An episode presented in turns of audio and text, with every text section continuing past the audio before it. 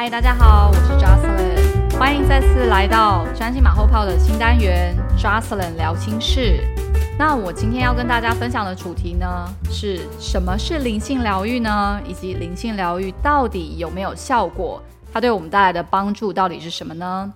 那其实呢，我自己小时候非常喜欢去算命。当我说小时候的时候，就代表的是说，其实我爸妈他们自己本身以前超迷算命的。他们常常就是会把我跟我的两个妹妹，我们的生辰八字啊等等拿去算什么紫微斗数啊，什么四柱论命啊等等之类的。所以我常常会跟别人说，我大概从小命都要被算烂了。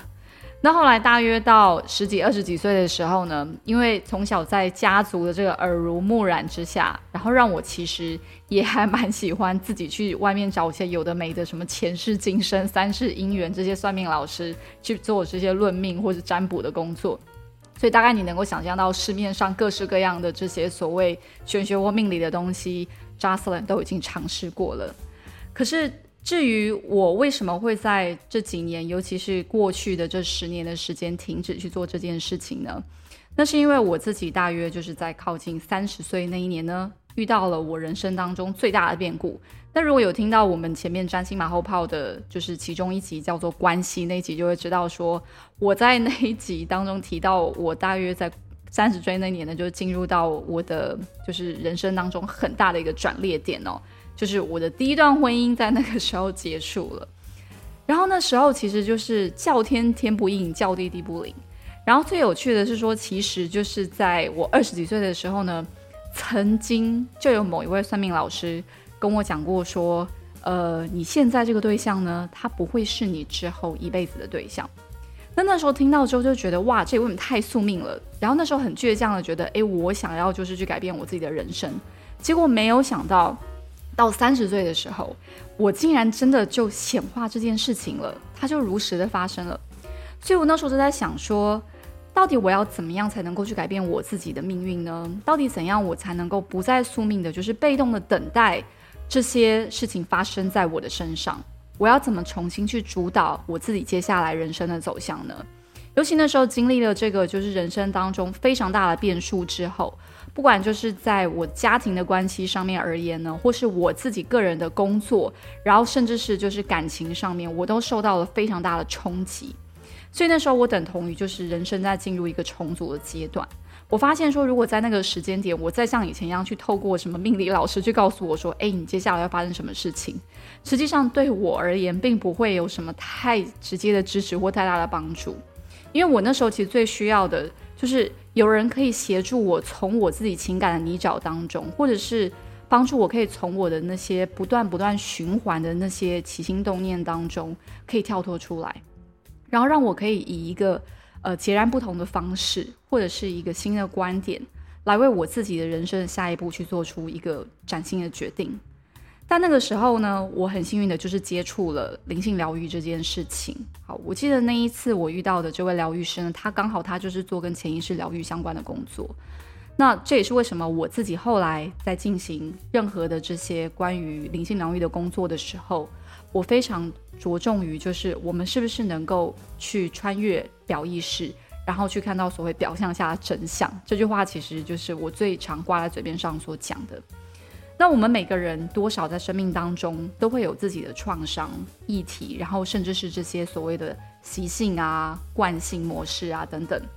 它其实是很有机会可以被加以去调整或是疗愈的。但是实际上，并非每个人都愿意深入。去面对或是觉察自己的议题哦，就像我跟大家提到，我就是到最后从二十几岁到三十岁那一年，就是进入到婚姻的失败的这个阶段。其实中间有好几年，如果我是有意识的去觉察，最后会导致我的这一段婚姻关系破裂后面的这些更深层的原因的话，说不定我可以去扭转这件事情，会去走到那样的地步。但实际上，即使我现在回头去看这件事情，带给我很大的一个学习的机会，然后我也的确从中就是获得了许多的这些心灵提升的收获。可是实际上，在那个时候，我还没有办法去理解我自己在关系当中不断去复制出来的这些行为模式模式，然后我也没有办法就是真正去理解会去造成就是最终极的这个看似很负面的结果的情境后面的原因到底是什么。那比如说灵性疗愈，它可以帮助我们最重要的一件事情，就是它帮助我们可以开始用一个更全面的，或者是说跳脱框架的方式去了解自己现在的一些情绪状态、你的想法，或者是说你正在经历的一些关系的一些状态，或是你生命的一些情境等等，它背后最核心的一些关键的原因到底是什么？为什么会发生这件事情？还有，我到底要从这件事情当中学到什么？还有，所有跟这件事情相关的这些人，他们在这些情境中所扮演的角色到底是什么？还有这件事情，它带给我个人的收获到底是什么？所以，疗愈它并非只是去提供你一个解方而已，实际上它是为个人去找到力量的工作。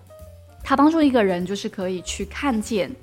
在。生命当中，即使你最谷底的时刻，你也有能力可以去站起来，为自己去主导你的起心动念，然后以及去改变你接下来人生的焦点，以及你想要去走上的方向。但实际上，你要做到这一点，当然不是只是去凭你自己的表意识，就是你的小我，因为我们每个人看待事情，一定都有自己过去的习惯方式，那都是依据我们过往的经验而来的一个一个习性哦。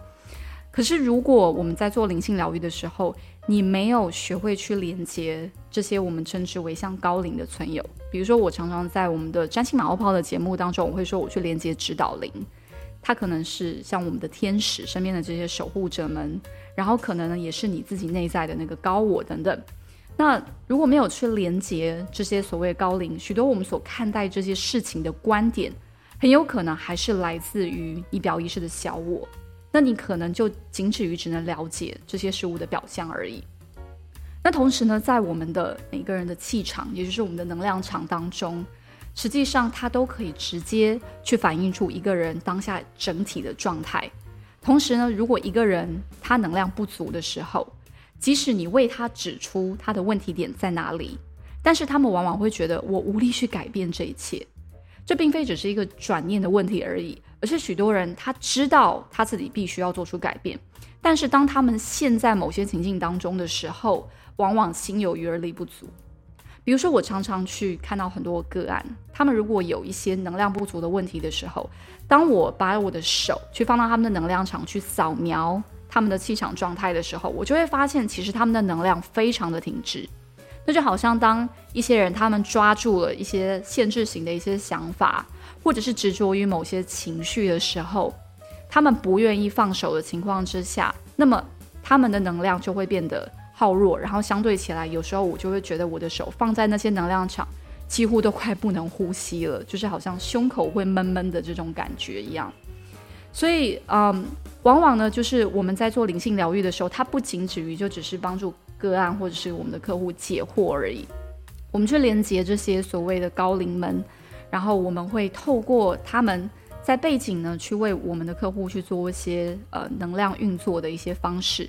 来帮助这个人去透过潜移默化的做法，去慢慢的清除和释放那些累积在他的能量场当中的一些情绪、意识形态或者创伤的这些痕迹，或者是残留物等等之类的。那当然，疗愈的效果呢，也取决于一个个人他当下准备的程度，还有他的心态哦。所以，一个疗愈的效果，它并非是由一位疗愈师来决定的。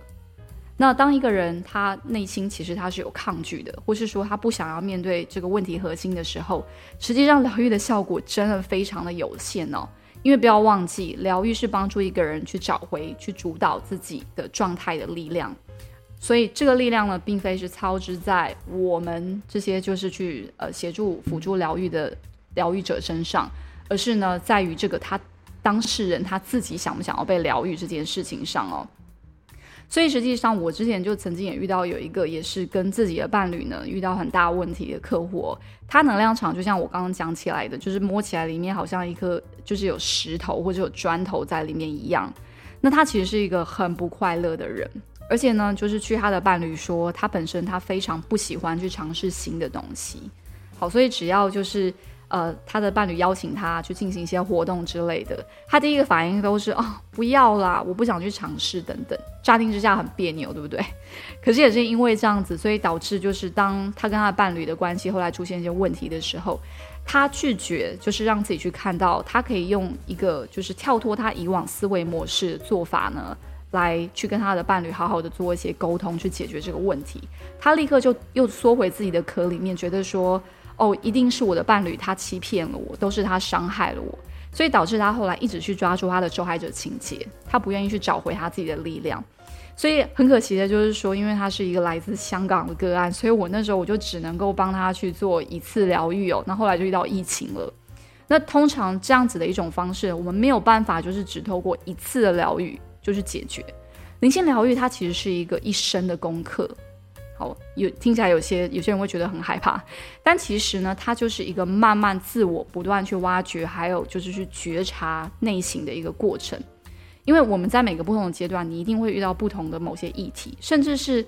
你在当下这个阶段呢，可能你的状态准备好了，那有一些可能在更早期你的生命前前面的阶段所累积的一些议题，它就会在那个时候慢慢的浮现出来，然后让你可以准备好去解决它。然后去意识到它的存在。好，所以呢，我跟大家举一个我自己真实的例子哦。那有听到我们就是大概呃前两集就是讲到宠物沟通的世界这一集的时候呢，实际上我有跟大家稍微分享，就是我自己那时候就是在我们家的一只猫去世的时候，就是我花了很多年，就是将近三年的时间，然后我才愿意去放下我自己的悲伤。所以其实那时候就是我有跟大家提到，我是借由去连接大天使哈尼尔这位情绪掌管情绪的大天使，去为我做这个部分的疗愈的。然后那时候呃拖了这么久，然后我终于准备好去面对这个议题的原因呢，在于说就是那个时候我自己就是在我的心态上面而言，我终于觉得是时间点，我可以放下对于我们家猫过度的思念了。我们家那时候已经领养其他的猫了，可是我还一直在呃沉浸在这样的情绪当中不肯自拔。那大天使哈尼有当下他提醒我，最深刻的原因不在于说像我表面上看到的，因为我对于没有去陪伴我们家的猫有罪恶感，或者是我觉得当下没有在为他那时候多做点什么，对这件事情感到很自责。他说那些都只是表面，最深的原因，他帮助我看见，其实是我长期以来。就是习惯去给自己过度的压力，或是对自己带带来过度的批判这样的习性，而这个其实也是来自于我的家庭，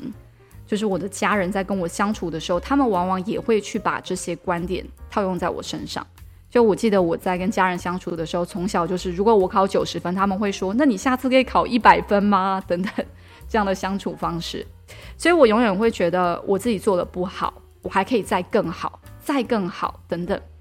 那另外一方面呢，还有一个也是当下大天使哈尼尔这位高龄，他为我指出另外一个核心议题，就是我对于我自己除了有过度批判之外，也导致说，当我给自己承受很多的责任跟压力的时候，我不愿意去让自己放松，好好的去享受生活，我不愿意让自己空出时间，然后去做一些休闲活动也好，或者是让我自己可以去体验当下生命当中其实很多一些不同的经验可以为我带来的亮点跟乐趣。所以导致说，我会把我自己就是逼得太紧。那所以其实我们家猫的去世，它也很好的去提醒了我这件事情。从它去世的这件事情里面，就是要去教导我，我如何可以更好的去爱我自己，如何更好的去接纳我自己完整的样子。